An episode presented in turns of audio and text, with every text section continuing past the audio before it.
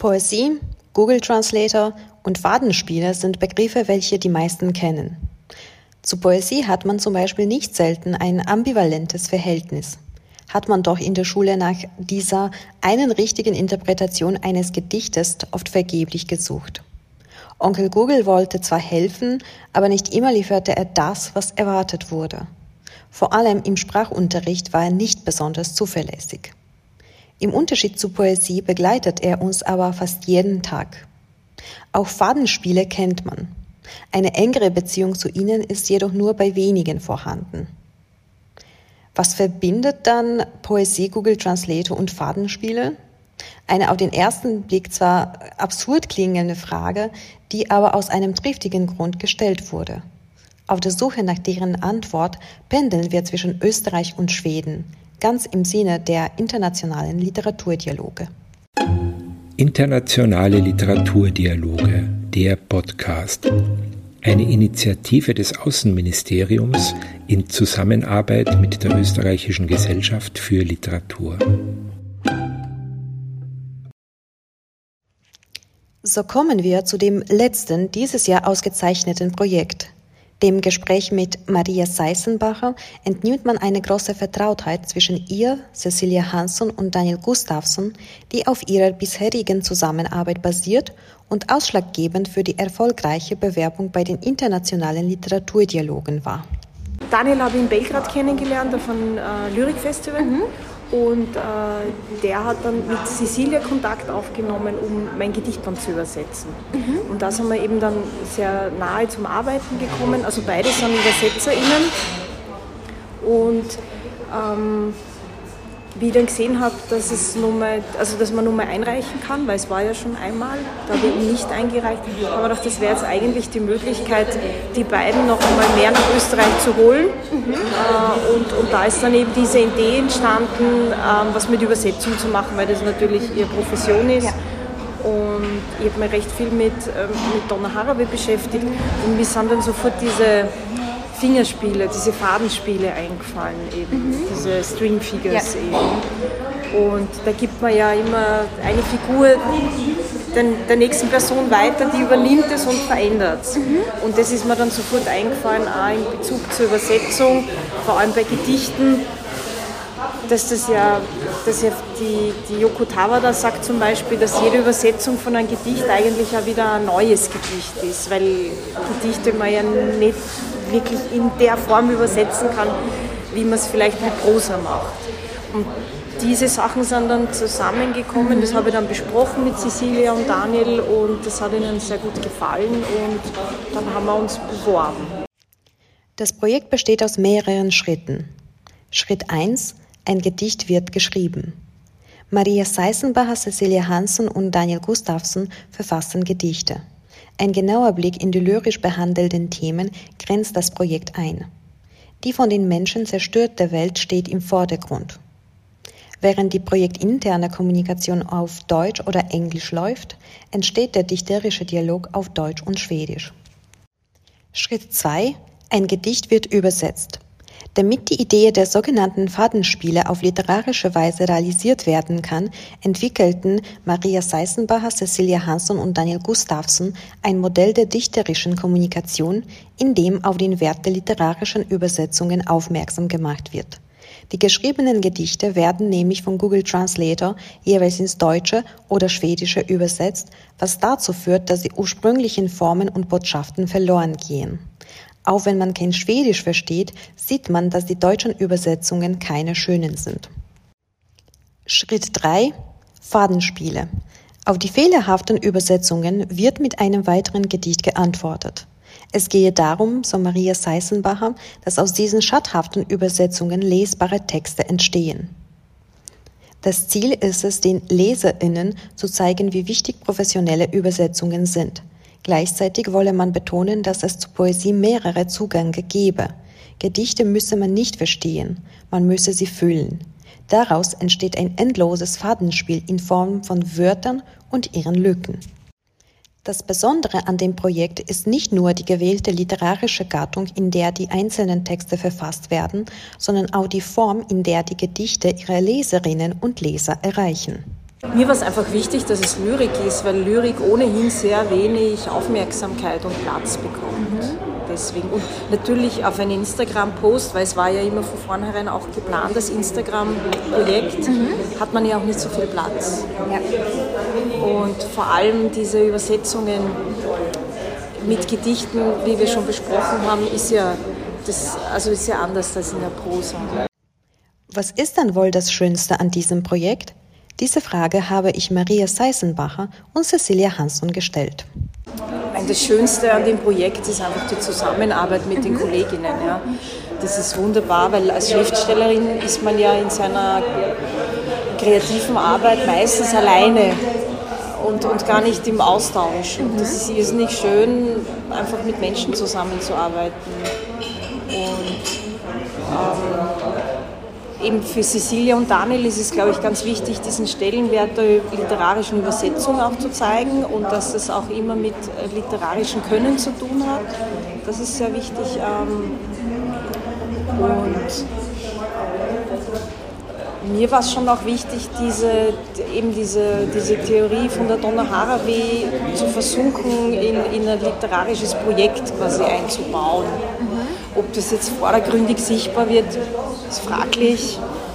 Ähm, da ist wahrscheinlich Literatur immer ein bisschen, ist, das sind Gedichte, glaube ich, immer ein bisschen schwierig, weil sie ja doch so eine eigene Welt darstellen. Mhm. Ja. Und was schon auch spannend ist, ist, dass man relativ rasch reagiert und meine Gedichte liegen ja eigentlich immer, also so, oder, oder lagern, so wie der, wie der Wein oder andere Lebensmittel, die brauchen ja eigentlich länger, die brauchen Zeit und Luft. Mhm. Und dann werden sie immer wieder überarbeitet und das ist bei dem Projekt eben nicht möglich. Also das sind eigentlich sind es für mich so Rohfassungen. Aber man traut sich dann trotzdem man muss sie trotzdem hergeben. Also, ich heiße Cecilia Hansson. Ich bin Autorin, Lyriker und übersetze auch ab und zu Lyrik aus dem Deutschen.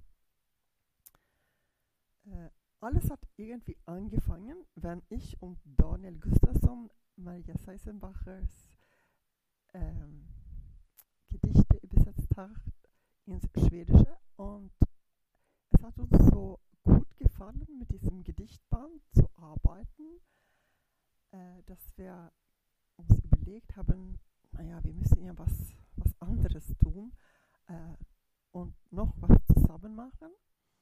Und als wir dann mit diesem Projekt angefangen haben, war es aber spannend, weil es war irgendwie ein wildes Projekt, also sehr strukturiert, aber auch wild für mich, ich bin ja selbst Lyriker und deshalb nehme ich Übersetzung sehr ernst. Es muss richtig werden. Es muss genauso klingen wie im Original. Und ähm, ich hatte ein bisschen Angst, glaube ich, wie werde ich auf diese Maschinenübersetzungen reagieren? Werde ich mich ärgern? Werde ich mich äh, totlachen oder wie wäre das eigentlich? Aber es war anders, als ich mich äh, gedacht habe. Es war, äh, naja, es war eine Erfahrung. Ab und zu sind ja die Gedichte nicht besser geworden, aber sie sind anders geworden. Und das war sehr interessant, dass äh, diese Google Translate was Neues schaffen konnte ich bin ja natürlich keine, die Google Translate verwende, wenn ich Lyrik übersetze. Aber es war irgendwie eine, äh, ein freies Gefühl, äh, dass man so nachlässig oder äh, dass es so schnell gehen konnte. Und dann habe ich auch viel gelacht, weil äh, wenn man die Fehler gesehen habe oder die Lücken, die irgendwie da waren in den Texten, da habe ich irgendwie gedacht, das hätte ich auch machen können. Also man macht ja auch sehr viele schlechte Übersetzungen, bevor man eine gute Übersetzung hat. Und das war schön zu sehen, dass es auch, ja, dass es so äh, werden kann, ohne dass man verantwortlich ist. Aber natürlich war es auch sehr wichtig, dass wir die richtige Übersetzung am Schluss auch hatten. Äh, für mich war es, äh, na, ich wurde beun beunruhigt äh, vom Anfang, äh, wenn ich die sehr schlechte Übersetzungen von Marias Gedichte ins Schwedische gesehen habe, habe ich gedacht, nein, das ist nicht Maria auf Schwedisch. So, das war, ja, das war sehr befriedigend, äh, dass, äh, dass es, es dann ordentlich machen zu können, zusammen mit Daniel. Äh, und ich war auch sehr froh, als ich die deutschen Übersetzungen gesehen habe, also die richtige Übersetzungen sozusagen. Fragen, die ich von Stefan Pluschka, die ich seit langem kenne, bekommen habe, war sehr intelligent und äh, kreativ und ich habe mehr verstanden von den Gedichten, als ich dachte. So ist es ja auch, wenn man übersetzt wird von jemandem, der es gut macht. Und es war, äh, es war, ja, ich habe es irgendwie nicht geplant, dass die Gedichte äh, etwas für mich wirklich bedeutend äh, konnten, aber die Gedichte von Marie und Daniel waren für mich sehr stark und die waren ja alle ziemlich kurz, aber schlagkräftig. Und äh, das war auch wichtig, dass die Gedichte an selbst waren und äh, dass, es nicht nur eine äh, dass es nicht nur ein Projekt war, das um Übersetzung ging, sondern auch um Gedichte. Äh, wir haben ja ein paar Monate damit gearbeitet, aber für mich wäre es auch interessant sein, wenn man zum Beispiel ein Jahr oder zwei Jahre weiterarbeiten konnten und vielleicht in anderen Sprachen, äh, mit äh, anderen Leuten und so, weil ich finde es wichtig, dass man ähm, versteht, was Übersetzen ist. Und ich verstehe das selbst auch nicht. Also das ist etwas, das ist irgendwie ein Prozess, das man lernt, wenn man es tut. Und ich habe wirklich was gelernt von diesem Prozess. Äh, auch, dass alles nicht so ernst sein muss und dass man viel Spaß äh, haben kann. Und äh, ja, und da waren ja auch natürlich Daniel und Maria wichtig.